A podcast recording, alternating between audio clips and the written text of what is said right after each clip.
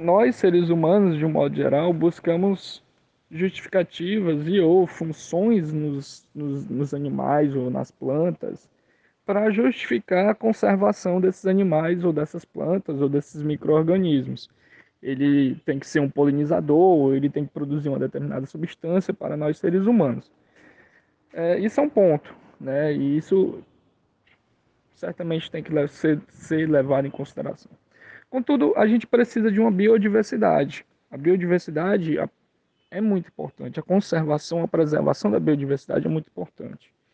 E aí tem outra questão também, porque nós, como seres humanos, temos um papel fundamental para todo o planeta. A gente, de fato, consegue influenciar a dinâmica de todo o planeta.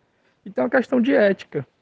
É, nós, como seres humanos, de um ponto de vista ético, nós não podemos simplesmente é, extinguir espécies porque queremos, ou por, porque de, de alguma maneira a extinção daquela espécie vai nos ajudar de alguma forma.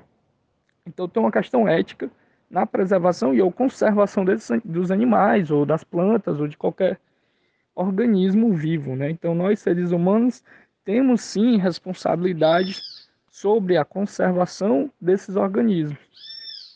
E o simples fato desse organismo existir já é um fator para ele ser conservado.